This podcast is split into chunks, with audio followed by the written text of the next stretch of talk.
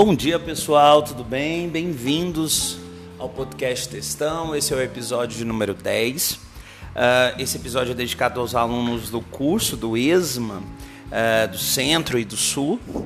É, esse episódio será apenas para comentar, na verdade, resolver né, a, a, a lista de exercícios sobre intertextualidade. São só questões discursivas e achei interessante é, resolver a lista, ou comentar a, a, as perguntas e as respostas por meio de um episódio, tá?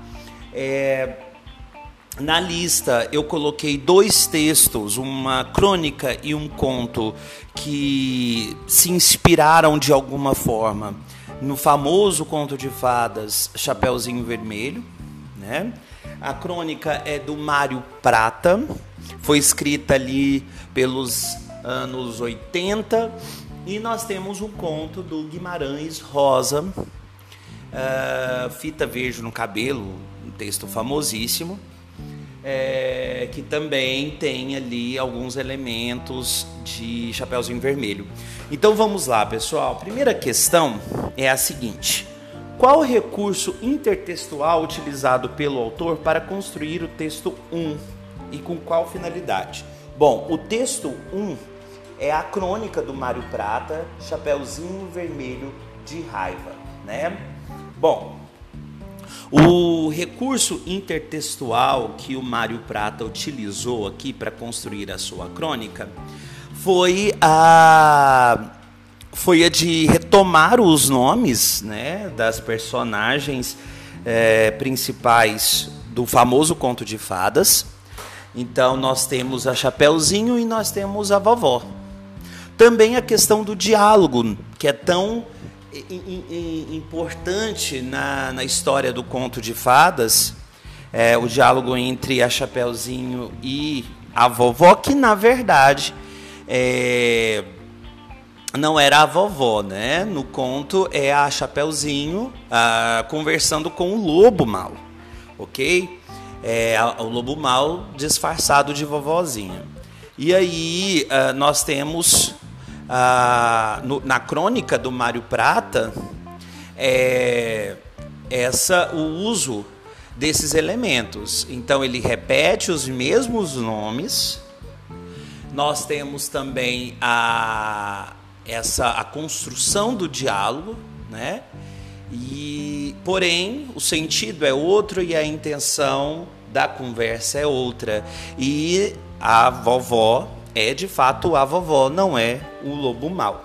Porém é uma vovó na crônica do Mário Prata é uma vovó é, uma vovó mais é, é, menos idealizada, uma vovó menos é, angelical, né? É uma vovó que não concorda muito bem com as perguntas que a Chapeuzinho está fazendo. E não são perguntas relacionadas à aparência, ao estranhamento da menina com relação à avó, né? Mas sim perguntas que indicam ali realmente o conteúdo do, do, da crônica do Mário Prata.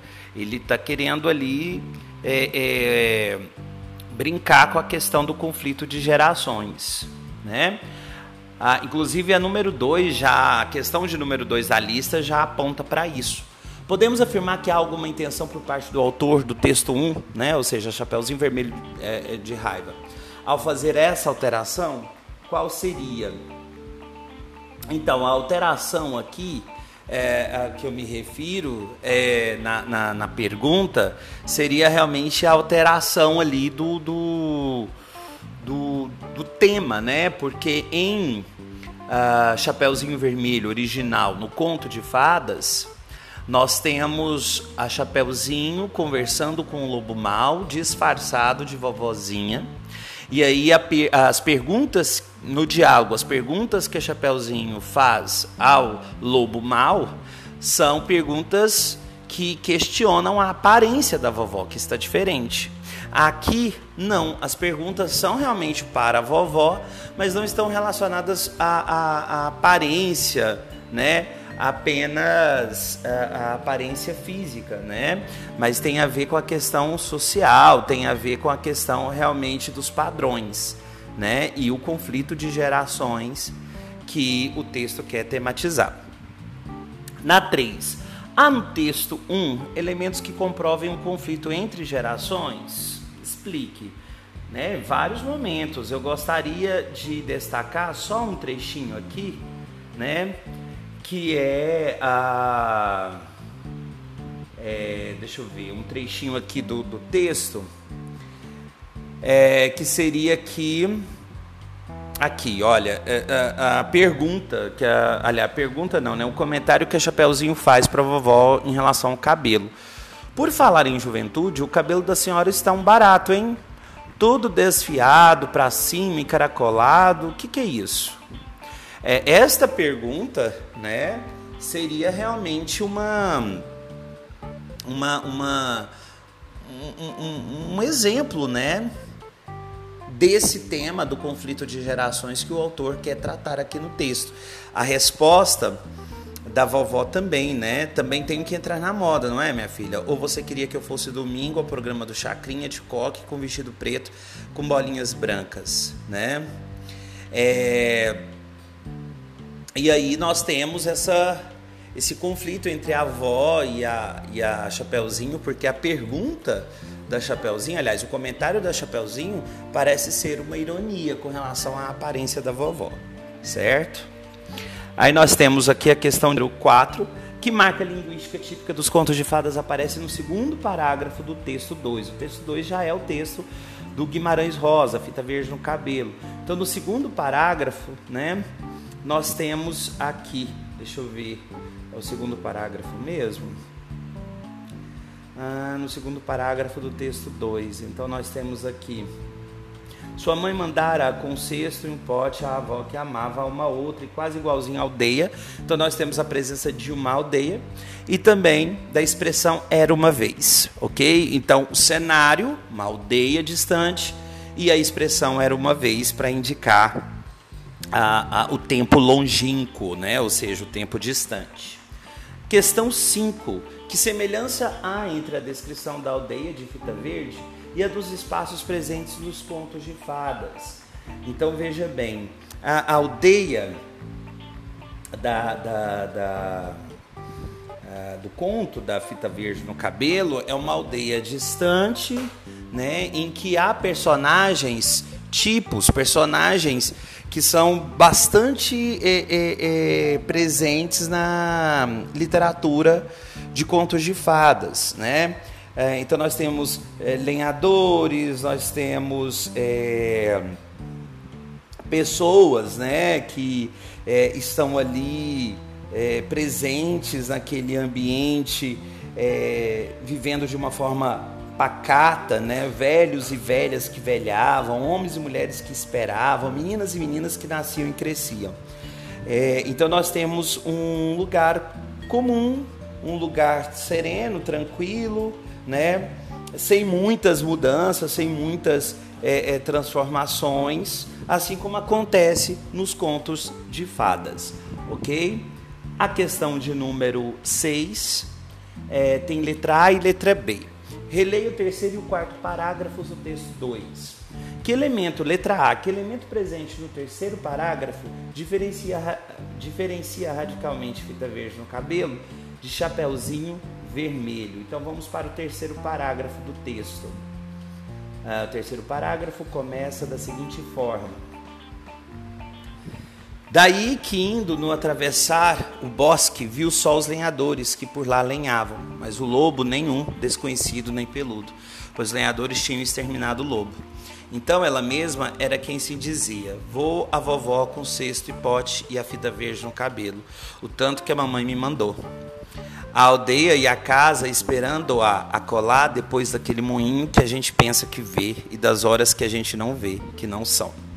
Então veja bem, é, no caso de fita verde no cabelo, não há, aliás, né, no, no, no terceiro é, parágrafo, percebe-se que não há o contato da personagem principal, fita verde, com o lobo mau, como acontece em Chapeuzinho Vermelho, né?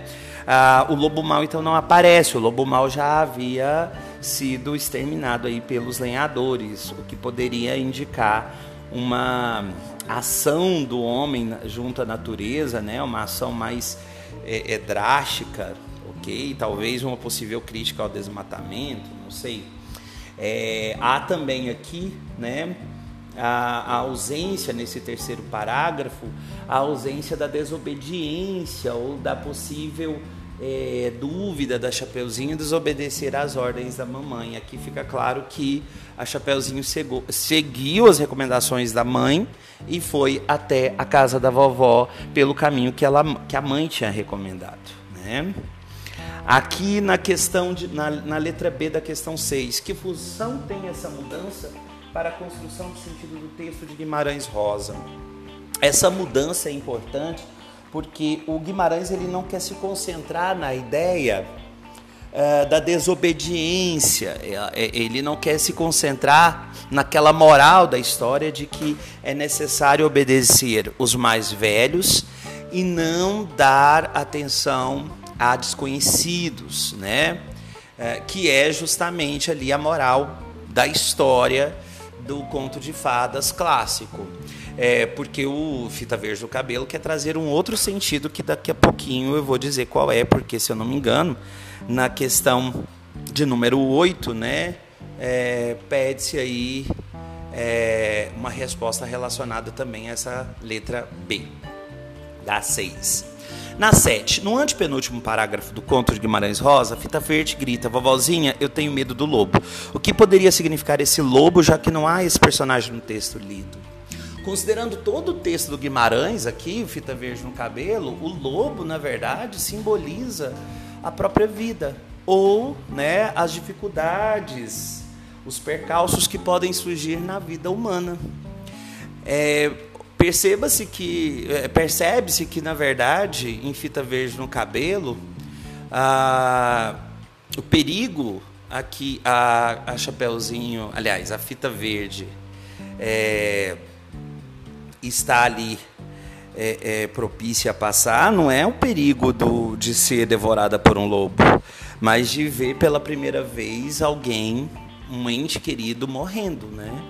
Então é esse o perigo que está próximo aí da Chapeuzinho e a avó não fica isso, isso não fica explícito no texto, mas a avó falece, né? A avó dá um último suspiro a Chapeuzinho percebe isso, por isso que ela grita nesse momento em que ela percebe que a avó está agonizando, morrendo, ela grita, né? Vovó, vovozinha, eu tenho medo do lobo, né? Ou seja, tenho medo dos perigos que existem nessa vida e das situações de desconhecimento.